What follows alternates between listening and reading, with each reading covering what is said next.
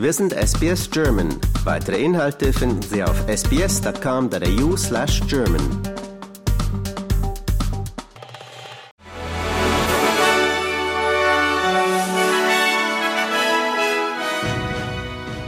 Die israelische Armee hat nach eigenen Angaben Gaza City umzingelt. Außerdem seien bei Gefechten mehr als 130 sogenannte Terroristen eliminiert worden.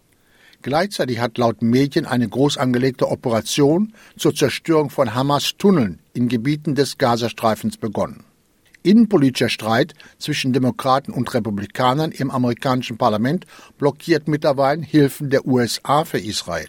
Das US-Repräsentantenhaus verabschiedete gestern zwar einen Gesetzentwurf mit milliardenschwerer Unterstützung für Israel, doch die Hilfen sind darin an Bedingungen geknüpft, was bei US-Präsident Joe Biden und seinen Demokraten wiederum auf vehementen Widerstand trifft.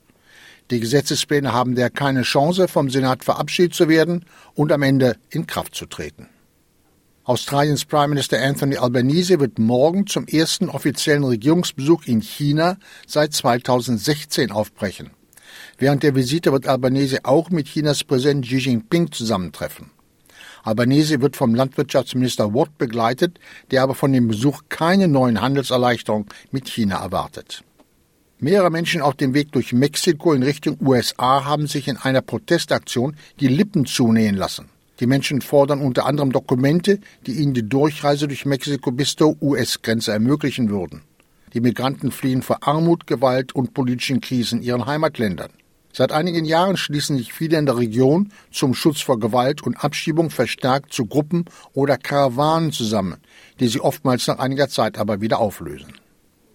Der deutsche Vizekanzler Robert Habeck von der Partei Die Grünen hat für seine Rede zu wachsendem Antisemitismus in Deutschland breite Zustimmung erhalten.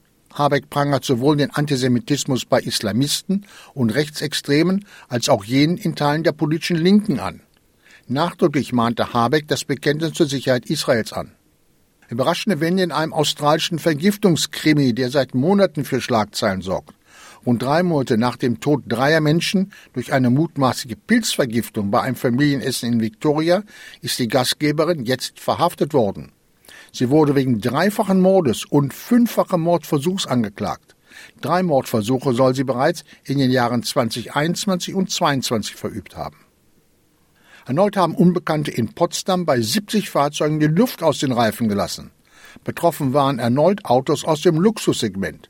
Die Polizei teilt mit, der Angriff richte sich offenbar gegen Fahrzeuge, die aus Sicht des oder der Täter zu viel Treibstoff verbrauchen. Und noch eine Meldung vom Sport. Der FC Bayern München hat mit einer 1 zu 2 Niederlage beim Drittligisten Saarbrücken eine vielbeachtete Blamage im DFB-Pokal abgeliefert. Trainer Thomas Tuchel sprach dann nach dem neuerlichen Aus im Cup von einer bitteren Pille. Der deutsche Rekordmeister trifft am Samstag zum Bundesliga-Schlager auf Dortmund in Dortmund. Das waren die Meldungen des Tages an diesem Freitag, den 3. November.